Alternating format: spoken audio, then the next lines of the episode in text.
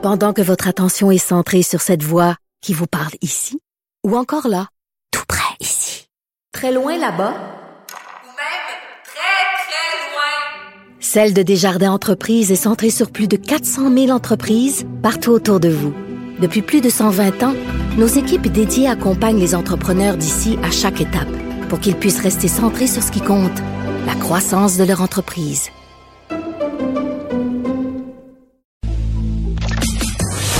Mario Dumont et Vincent Dessureau. Joignez-vous à la discussion. Appelez ou textez le 187 Cube Radio 1877 827 2346. C'est l'heure de la chronique politique de Gilles Barry. Bonjour Gilles. Salut Mario, as-tu vu une mitaine de Bernie Sanders au, à la présentation? Ça, monsieur, c'est on, faire de la politique, hein? on veut du Alors, local, euh, tricoté local, on l'a eu. Ah, lui, lui, ses électeurs vont l'aimer. D'ailleurs, il n'est pas passé inaperçu. Alors, un type qui vient du Vermont, il sait comment s'habiller, il sait quoi se mettre dans les mains. Il s'est mis des bonnes mitaines. Alors, euh, Mario, ça te rappelle des choses. Je pense que c'est une bonne façon de mettre en valeur euh, euh, le euh, sa circonscription. Il a toujours été élu, euh, le Vermont. Ouais. Puis, naturellement, la contribution puis le travail d'une de ses enseignantes, je crois. C'est une enseignante du Vermont qui avait tricoté Tricote ça. Hey, euh, Gilles, euh, cette semaine, tu nous as parlé du système de santé, euh, des réflexions d'ailleurs qui se sont retrouvées euh, à l'écrit dans le journal de long en large, qui semble avoir provoqué euh, un débat, une discussion, tellement que tu voulais poursuivre la, la réflexion là-dessus.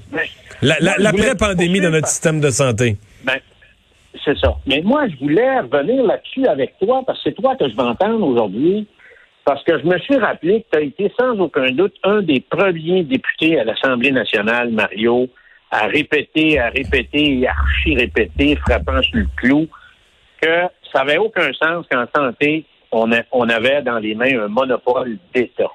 Alors, j'aimerais ça t'entendre là-dessus, parce que les trois points, c'était le monopole d'État vers la communauté, puis défaire, dans le fond, le ministère en cinq pour créer cinq autres ministères. Mais je voulais commencer avec le monopole d'État. Qu'est-ce que tu en penses? Ben, je veux dire, il y, a- plusieurs choses. D'abord, moi, quand je me suis mis à m'intéresser au système de santé, ça fait déjà une vingtaine d'années environ. D'abord, on part tous avec l'idée, quand on est au Canada, on part tous avec l'idée que ce qu'on a comme système de santé, c'est comme, c'est partout de même. C'est dans tous les pays à peu près. Puis là, maintenant, on se dit, ah non, aux États-Unis, c'est pas de même. Aux États-Unis, ont un système privé. Puis là, un beau jour, tu te mets à étudier ça pour vrai, ben, te dire, ben, en France, il y a personne qui a un monopole d'État. Ils ont tous des systèmes de santé mixtes, publics, privés, avec universalité des soins. En France ou en, en Italie, où les gens les plus pauvres se font soigner. Exactement. Mais ils peuvent, les gens les plus pauvres peuvent aller se faire soigner d'un hôpital privé. Dans la plupart des endroits, ils ont des étiquettes modérateurs. Tu sais qu'ils ils ont pas... C'est que nous, on est tombé dans des absolus. Monopole d'État. Il faut que le gouvernement soit propriétaire de tous les hôpitaux, de tout, tout, tout. Deuxième chose, la gratuité universelle. Mais là, la gratuité, d'abord, c'est pas gratuit. Première des choses, c'est pas gratuit. C'est-à-dire, on paye, on paye de nos impôts énormément. Donc, on a, on n'a pas été capable ici de se poser des questions. Oui, on veut une justice sociale. Oui, on veut. Moi, je veux, là, dans un système de santé, que les gens les plus pauvres, s'ils ont un tumeur cancéreux au cerveau, assez rare, mal placé, mais qu'il y a quelques neurochirurgiens qui sont capables d'opérer ça, ben ils vont être opérés. Tu comprends? Ils ont accès, tous les citoyens ont accès à toute la médecine. Ça, c'est une fois que ça c'est dit, est-ce qu'il pourrait y avoir dans nos hôpitaux de la gestion privée, euh, donc une- pour aller chercher quoi? Une meilleure efficacité, pour aller chercher des meilleurs incitatifs, pour aller chercher. euh, ben moi ma réponse c'est oui. Comme c'est le cas euh, dans les pays scandinaves qu'on fait qu'on cite souvent en exemple, je veux dire euh, en Suède présentement il y a des hôpitaux privés. Euh, Est-ce qu'il pourrait y avoir un ticket de modérateur ou euh, pour les gens qui ont les moyens, c'est pour mieux utiliser les ressources, pour dire ben, quand je vais à l'hôpital ça coûte quelque chose. Si je vais au mauvais endroit, si on essaye de me diriger à une clinique mais que je m'entête à aller à l'urgence, ça va me coûter un peu plus cher. Comprends? Juste des signaux prix qui existent partout dans la société, qui fait que tu payes, mais tu vas avoir quelque chose. Mais là, ici, on s'est dit, ah non, c'est la gratuité absolue. Mais, OK, mais c'est la question qu'on a, à se poser, c'est est-ce qu'on paye, ce qu'on ne paye pas, tu sais, le, le ticket de modérateur qu'on paye pas 10 piastres, 15 piastres, là, est-ce qu'on le paye en attente? Mais là, en attente, Gilles, c'était des minutes Oui. d'attente, là. C'était des minutes d'attente. On gaspillerait pas de temps d'antenne pour ça, là. Des heures d'attente à l'urgence. Des, des, quoi, des heures d'attente à l'urgence, mais des heures, des demi-journées, des journées d'attente à l'urgence, des, des, des mois, des années d'attente pour une chirurgie. Bon, là, la pandémie, ce qu'elle vient dire, à mon avis, elle vient dire d'une certaine manière, le système de santé pour lequel on paye si cher, lorsqu'il est euh, lorsqu'on a vraiment, on a toujours vraiment besoin, tu me dis, il y a toujours du monde malade, là, mais lorsqu'on a besoin dans le sens, un peu comme les pompiers quand il y a un gros, gros, gros, gros feu, là, la, la troisième alerte des pompiers, là. Ben, est-ce qu'il répond présent à l'appel? Est-ce qu'il est là? Est-ce qu'il est efficace? Ben, tu as la réponse, là.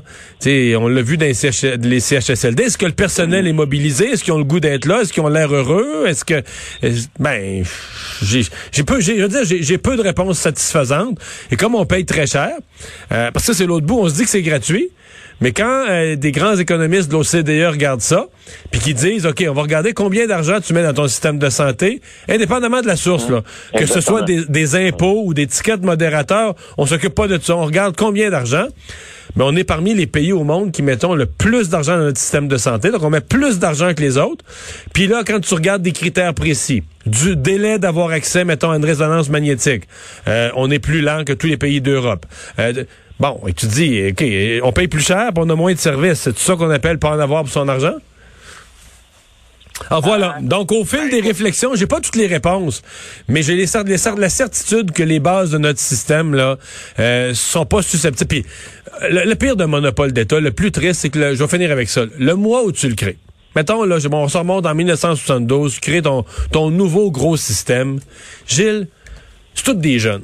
Tout du nouveau monde que t'embauches sont dans un nouveau ministère de la Santé, des nouveaux hôpitaux, puis tout ça. Tu sais, il y a une motivation, là. Quand t'as 30 ans, puis tu fais partie de quelque chose de nouveau, on dirait que tu le sens pas, le côté monopolistique, là, tu sais, dans le sens que t'as pas l'impression de travailler pour une grosse machine, puis t'as pas à ta retraite, parce que t'es tout feu, tout flamme. La question, c'est, Ouais. À, à travers le temps, à mon avis, une organisation dynamique là remotive les gens d'une génération à l'autre, se renouvelle puis tout ça. Alors malheureusement, les monopoles d'État ne font pas ça. Plus le temps passe, plus c'est gros, plus c'est lourd, plus il y a des mécanismes, plus ça coûte cher, plus c'est lent à réagir. Tu comprends ce que je veux dire? C'est, et ça, notre système de santé le vit. Là. C'est pas le même système aujourd'hui que c'était euh, le jour où il a été créé en 1972, ne serait-ce que par le, côté amorphe. Mario, tu as dit, juste pour terminer, euh, tu as dit dans ta chronique que le gouvernement de François Legault va avoir définitivement un capital de sympathie à sortir de la pandémie. Qu'est-ce qu'il va faire avec ce capital-là? Qu'est-ce qui l'empêcherait d'aller de l'avant avec une réforme très importante qui va dans le sens de ce que tu viens d'expliquer? Mais il y a, à mon avis, le gouvernement Legault va avoir une sympathie du public. Il va avoir deux- les deux ingrédients principaux d'une réforme, il va les avoir. L'appui du public et un constat fort. En sortant de la pandémie, le, le monsieur Legault, s'il s'assoit devant un Québécois, puis dis-moi, la pandémie m'a permis de constater les grandes faiblesses de notre système de santé. Je pense que les Québécois vont le croire et vont le suivre. Hey, merci beaucoup, Gilles. Merci. Salut, à bientôt. Merci.